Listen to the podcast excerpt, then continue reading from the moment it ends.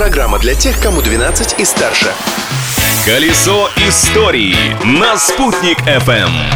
Всем привет! Большой и солнечный. Как сказала когда-то Индира Ганди, история – самый лучший учитель, у которого самые плохие ученики. Предлагаю поспорить с индийским политиком и за этот урок истории все-таки получить пятерку. К доске пойдет Юлия Исанвердина и расскажет все, что знает о прошлом этой даты. Сегодня 26 июня.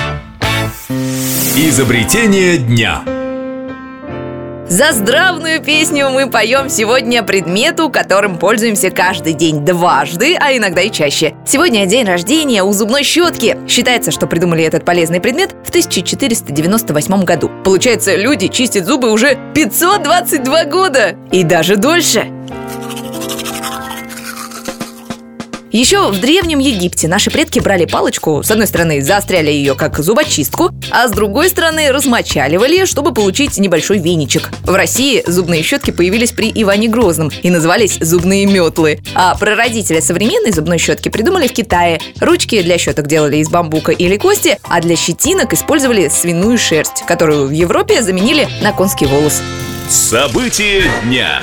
А это событие произошло 75 лет назад. 26 июня 1945 года в СССР было введено звание генералиссимус Советского Союза. На следующий день его присвоили кому? Конечно же, Иосифу Виссарионовичу Сталину. Так он стал единственным в СССР генералиссимусом. Правда, по свидетельствам современников, Сталин жалел о своем согласии. Говорят, что его смущало сравнение с предыдущим генералиссимусом Великим Суворовым. Товарищ Сталин даже форму не сменил после присвоения звания и носил до конца жизни китель маршала. В современной России генералиссимусов нет. В перечень воинских званий вооруженных сил Российской Федерации это звание не вошло. К юбилею Победы. А за четыре года до этого, 26 июня 1941 года, Великая Отечественная война только-только начиналась. И именно в этот день свой легендарный огненный таран совершил летчик Николай Гастелло. Свой подбитый горящий самолет капитан направил на скопление машин и танков фашистов. За этот подвиг Гастелло было посмертно присвоено звание Героя Советского Союза.